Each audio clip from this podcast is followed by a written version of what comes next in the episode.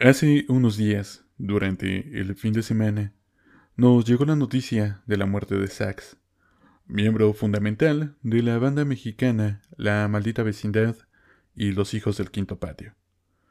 Su muerte, a causa de este virus que nos sigue pateando sin piedad, es la razón por la que hoy vamos a dedicar el episodio a su memoria y al mejor disco que la maldita vecindad nos ha regalado un álbum sin desperdicio que se llama El Circo. Hablar de la maldita vecindad es meternos en el terreno de los dioses del Olimpo del rock mexicano. Te puede gustar o no, pero son una banda que supieron hacer de la diferencia una virtud. El circo es el ejemplo más claro que tiene la banda acerca de cómo se puede tomar mucha de la música que resuena en las calles y hacer múltiples fusiones con el rock. Bueno, esto se hacía cuando el rock era todavía el género rey, allá por los 80s y 90s. El circo es una verdadera joya, está hecho con sabor de calle. Nos relata historias de amor, tragedia y las idas y venidas de las figuras que pueblan la Ciudad de México y sus alrededores, nos narra con destreza y aplomo las desventajas de pertenecer a esa parte de la población tan vulnerable y las hacen palpables a lo largo de todo el disco. En algunas ocasiones se toma el ruido ambiente de la ciudad, ya sea grabado directamente de las calles o tomado de alguna película de la época de oro del cine mexicano, enmarcando la realidad de una población mexicana que lo mismo va de lo mágico a lo trágico y solo le toma unos minutos. Sobra decir que de este trabajo se sacaron éxitos notables, no solo para la banda, sino para todo el movimiento del rock en español. Incluso brincaron las fronteras y La Maldita alcanzó a presentarse en suelo estadounidense, alternando con artistas de la talla de James Addiction, Bob Dylan o Sonic Youth, entre otros muchos. Uno de los motivos por los que este disco se vuelve tan entrañable parte de la interpretación que Rocco implementa en todas las canciones. Su estilo se mimetiza con el género y la temática que nos aportan. Se convierte en un instrumento más de la historia que relata y a pesar de su excelsa interpretación y su voz bien colocada, no exagera con melismas o arreglos vocales que no le aportan nada a la canción. Todo lo contrario, suelta gritos que realzan y acompañan el asombroso trabajo de las percusiones, que en aquellos tiempos estaban a cargo de El Lobito, de Adrián Navarro y que a lo largo de todo el trabajo, tanto voz como percusión se encargan de indicar a la escucha cuando es tiempo de bailar y cuando la agrupación nos está queriendo meter en el viaje de la canción con toqueteos más suaves y rápidos, como en Un poco de sangre, que cuando baja el ritmo para que la voz de Rocco nos diga que hay demasiada sangre en esta ciudad, pareciera el corazón acelerado de alguien que corre entre autos o de alguien que está tratando de huir de la escena después de haber cometido algún crimen, siendo así que todos los integrantes y sus instrumentos están dispuestos a lo largo de las canciones de manera tal que hagan una aportación significativa, lo que nos habla de un gran trabajo de producción. El circo fue el semillero de grandes temas. Desde que abre, te muestra una de las canciones que ha llevado el estandarte del rock mexicano. Pachuco inicia con un sampleo de la voz de Tintán y después se deja ir con todo, como gordita en tobogán. Hace que te pares a bailar o que al menos muevas la patita al ritmo de la música. Los metales de sax ya se dejan sentir desde el tercer segundo en que arranca toda la banda. Su sonido pareciera una llamada a guerra que estalla con un grito de roco que desencadena que los metales vayan a repique y que a medida que Pachuco va evolucionando, mutan para adecuarse a las necesidades del tema, estando presentes prácticamente en todo momento como un eje central tanto de la melodía como del ritmo de la canción en sí. La guitarra, en manos de Pato, que inicia un tanto tímida, va tomando fuerza, aguardando para desgarrar la canción con un solo sencillo pero efectivo. No se atasca para tener que demostrar que es un gran guitarrista, sabe que en el recato también hay belleza. En tanto la canción en su forma lírica, nos encontramos con un reclamo generacional del antes y el después. Es la síntesis de los reclamos de adolescentes que están en la edad de la punzada sobre el yugo de sus padres que parecieran haber olvidado que parte de ser joven es buscar tu identidad a partir del relajo. es decir, crear orden a partir del caos. Tenemos dos partes. Una de ellas, la del padre, que regaña a su retoño porque no entiende las nuevas tendencias, y la del bodoque, que le avienta en la cara que también lo regañaban por andar bailando mambo y haciéndole al pachuco, o sea, que no se las dé de santo.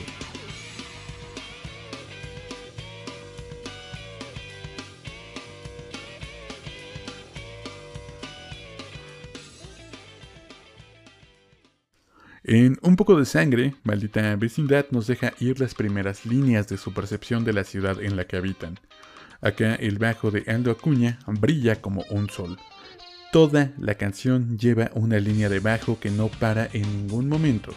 Y en la parte hablada es un elemento esencial de la tensión y del clímax para el mensaje. Es un tema hecho con sincronía rítmica. Entran y salen las secciones de viento para dar esos arreglos tan característicos sobre una guitarra que lo mismo lleva un ritmo casi funk, pero que en otros pasajes arma riffs y arpegios que a pesar de no ser los protagonistas, si los quitas la canción pierde un montón. Sobre la letra podemos decir que no lo rebuscan tanto y el mensaje es bastante claro es un contraste del mismo momento vivido por los dos polos sociales que a veces se antagonizan. Por un lado tenemos a José, un niño que limpia parabrisas como tantas personas que aún pueblan nuestras urbes, cumpliendo su labor a cambio de muy pocas monedas y que contempla su trabajo como un juego del que no está muy seguro de querer seguir siendo parte. Y del otro extremo está Junior, un hijo de casa bien, estrenando su auto nuevo atravesando las calles con el menor de los cuidados, respaldado por la impunidad que suele acompañar a su extracto social. Y si bien puede sonar tendencioso, los casos y noticias de nuestro país y de muchos otros avalan este comportamiento que a la larga hemos asimilado como algo habitual. Con esa letra tan directa reflejan una ciudad que aún tenemos presente y que muy difícilmente va a cambiar, comparte con Pachuco la energía desbordada de una banda articulada y afinada como un reloj suizo.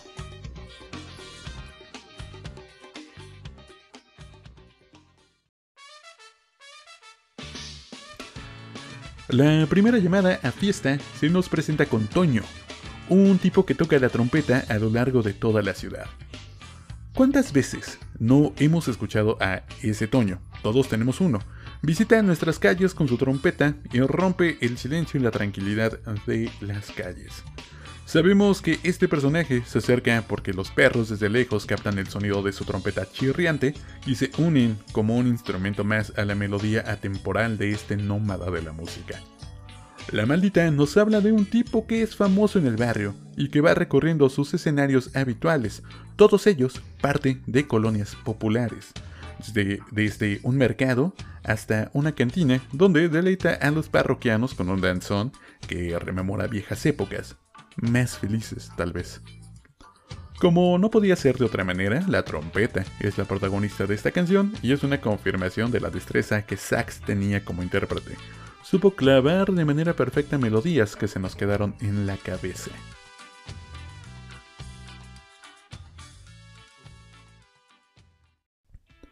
Luego se nos deja caer encima, como si de una tormenta se tratase, Solín.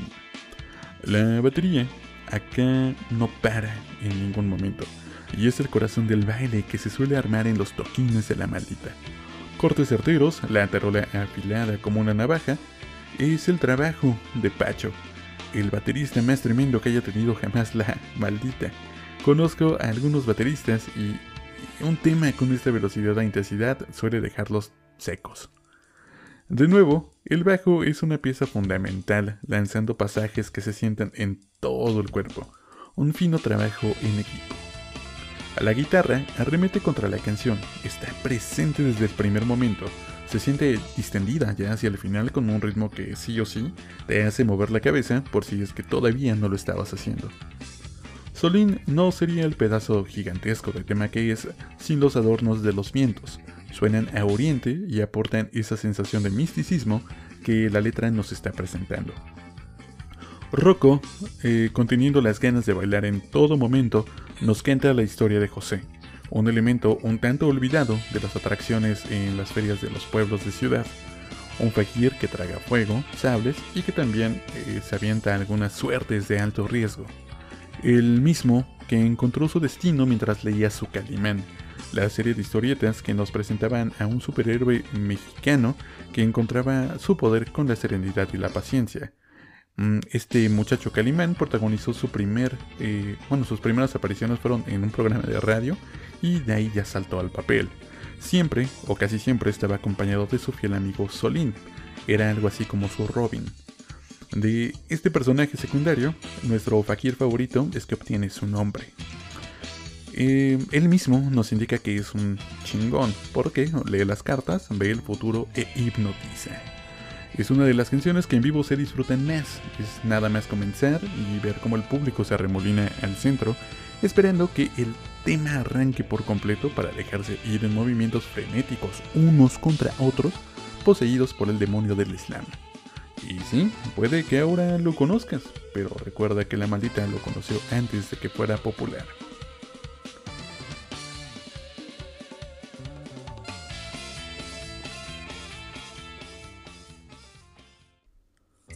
Kumbala es un tema para bailar pegadito, con luces bajas y rojas. Sabe a ese punto de la noche en el que ya encontraste con quien desquitar las ganas de dejar de tener ganas. La cachondería de las noches de danzón de los viejos tiempos encuentran en Kumbala una nueva versión. Es el tributo de la maldita por los viejos salones de baile en los que pasaba de todo. Desfilaban los trajos, los borrachos, las trabajadoras sexuales, así como todos los excesos posibles. Sin embargo, esto no cerraba la oportunidad de que alguien dentro de ese ambiente con olor a mar por la sal de los sudores encuentre el amor, el amor que el sol no entiende, porque el amor es cosa de la noche. Reza este estandarte del género que el corazón a media luz siempre se entregará. En tanto a la instrumentación, escuchamos en la primera parte una orquestación prácticamente acústica, destacando una vez más la trompeta de sax, quizá su mayor legado a la música mexicana. Todos reconoceríamos esta canción con tan solo poner un poco de lo que hace Eulalio Cervantes Galarza, mejor conocido ya después como sax, que en algunas presentaciones con saxofón y en otras con una diminuta trompetilla, nos dejó la piel erizada con el sonido tan melancólico y evocativo que lograba conseguir con sus instrumentos de viento. En la parte B del tema, se acelera el ritmo, como el corazón después de saber qué es lo que va a pasar después de unos besos, y alcanza su clímax con la batería y los timbales sonando por todo lo alto, para volver a entrar en relajación con el final de la canción, que vuelve al ritmo inicial después de una brillante transición musical.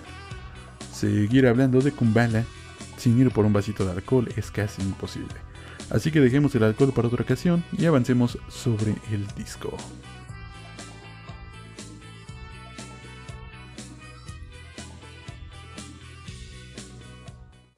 Lleguemos al tema que inspiró el nombre del disco, Un Gran Circo.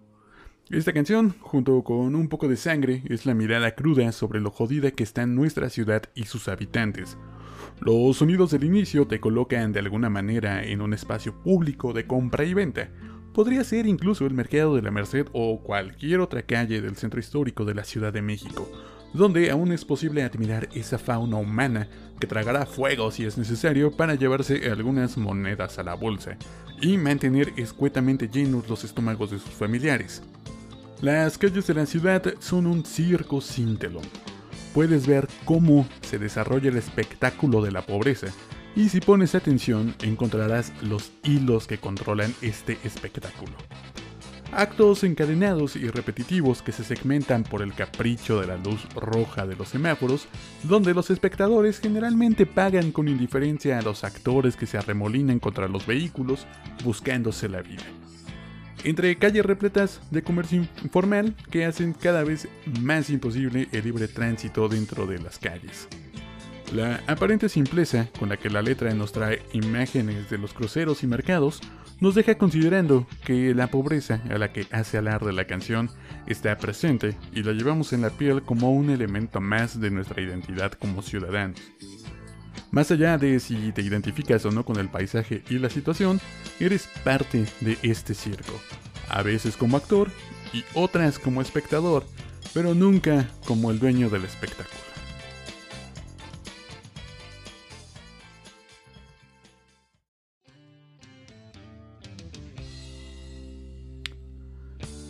Hemos llegado a Pata de Perro. Volvemos a un ritmo un tanto más jocoso y que además le dio nombre a su gira. La expresión hace referencia a andar viajando de aquí para allá, pero limitado en lujos. Básicamente es el viaje de un mochilero.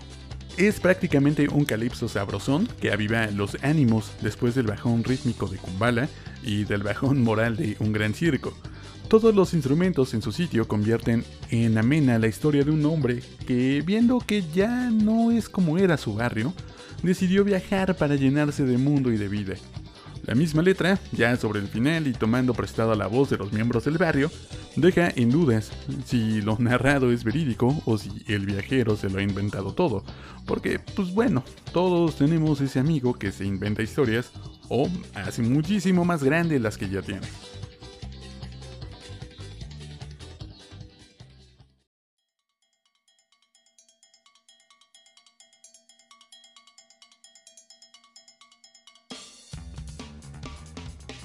Nos volvemos a poner bailarines con el ritmo medio funk de Crudelia, donde por fin la guitarra toma el entero protagonismo, ya enchufada a un pedal, que le da efecto al rasgueo que pareciera imparable. Aunque el bajo, como ya es costumbre en todo el álbum, se ultra rifa con un trabajo impresionante. Sobre la letra, pues es una versión temprana de la película que pasó ayer. Un grupo de amigos se clavan decolados a una fiesta barrial donde terminan hasta la madre causando destrozos por doquiera que pasen, tirando incluso el pastel y eludiendo con gracia las preguntas de los anfitriones, que evidentemente no los reconocen como invitados en la fiesta.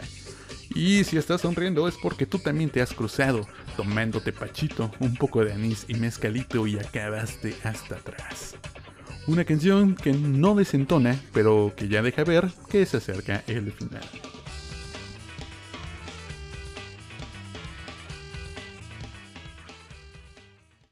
Para hablar de Mare, tenemos que establecer primero que muchas de las colonias populares de los años 40, 50 y hasta principios de los 80 fueron pobladas de manera masiva por personas que llegaban de otros estados buscando un sueño de prosperidad que en muchos casos pues al final no llegó. Esta transición del pueblo a la ciudad está mejor reflejada en la época de oro del cine mexicano, y solo por poner un ejemplo se me viene a la cabeza Un rincón cerca del cielo del inmortal Pedrito Infante. Las circunstancias de esta migración se dan en una mezcla de esperanza y desesperación. Eh, banda que no prosperaba eh, en sus respectivos estados, da el último esfuerzo por salir de sus comunidades para llegar a una capital que pues en su mayoría los devorará y los escupirá, eh, a veces de regreso a su poblado y en otros casos sumiendo a familias completas en pobreza extrema y en su posterior muerte. Y pues bueno, ya teniendo este contexto, ahora sí, Mare nos habla del choque cultural de un yucateco que todo lo encuentra fascinante, pero también lo encuentra un tanto extraño. Continuamente se está sacando de onda, ya sea con el alumbrado, con las calles, los monumentos y cómo se desarrolla la vida en sí dentro de la ciudad. Así que no hallándose en esta gran urbe, coge sus cosas y se regresa a Yucatán. En toda la canción se van soltando las tradicionales bombas yucatecas, una suerte de dichos que mezclan el español con el maya y que denotan cierta picardía e ingenio en sus rimas. Además, hacen alusión sobre un acontecimiento en particular. Después, y como broche, de alguna forma, se nos viene otra, un audio super mega random en el que personas están pidiendo que se echen otra canción. Y es más, si lo escuchas así nomás, vas a creer que la banda está borracha y es muy probable que haya sido así.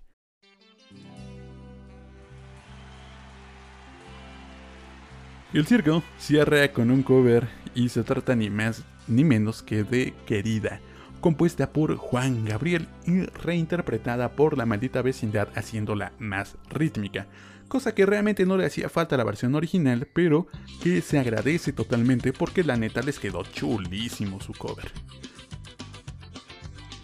El Circo de la Maldita Vecindad fue lanzado en el hermosísimo año de 1991, y si bien yo estaba esperando hablar de él hasta septiembre, para que cumpliera justo los 30 años, la muerte de Sax aceleró la salida de este episodio. No hay duda, y neta que no la hay, que este disco está en las primeras posiciones de los mejores y más importantes discos que se hayan hecho jamás en este país y no solo en el ámbito rockero, sino de la música mexicana en general. Está tocado de forma magistral, con letras simples pero bien concisas y una visión coherente y ruda del México de la época, que pues bueno, eso es un decir porque sigue siendo el de nuestra época, pero solo han cambiado los colores. La maldita vecindad nos regaló su mejor álbum, compuesto por ellos y producido por el argentino Gustavo Santaolalla, que por aquellos años trabajaba muy seguido con bandas mexicanas y que estaría presente en múltiples producciones de amplio legado como el de Café Tacuba o el de Molotov, pero de eso hablaremos después, porque pese a lo que Netflix nos diga, Santaolalla no es el descubridor ni el bastión más importante del rock en español. Pero, sí que sí, es una figura bastante relevante. Ahora es momento de retirarnos. Como siempre, les agradezco si es que llegaron hasta acá. Esto fue un episodio más de Houston We Have a Panda. Les recordamos que estamos en Instagram y también tenemos una playlist donde semanalmente se van sumando todos los temas de los que hemos hablado a lo largo de estos últimos episodios, que la neta es que tampoco son tantos, pero pues bueno, de vez en cuando llegamos a más lugares, lo cual siempre se agradece. Y nada, ya saben, si esto les gusta, eh, compártanlo. Si no, también, ya saben, uno nunca sabe a quién le puede hacer daño recomendándole algo que no le guste. En fin, ya dependerá de ustedes si esto, pues bueno, crece o no. Y si no, de todas formas lo vamos a seguir haciendo porque es la mejor terapia que he encontrado para solventar esta ansiedad que ya nos carcome porque llevamos un año encerrados. Bueno, al menos en este caso. Y pues bueno, es momento de retirarse. Y pues nada, se nos va el ruta 100 y pagar el cocodrilo nos sale muy muy caro. Así que si algún día quieren saber dónde es que vive este pobre panda, pues bastaría con que vayan al quinto patio de la más maldita vecindad y pregunten por mí. Por ahora, esto es todo. Ay, nos y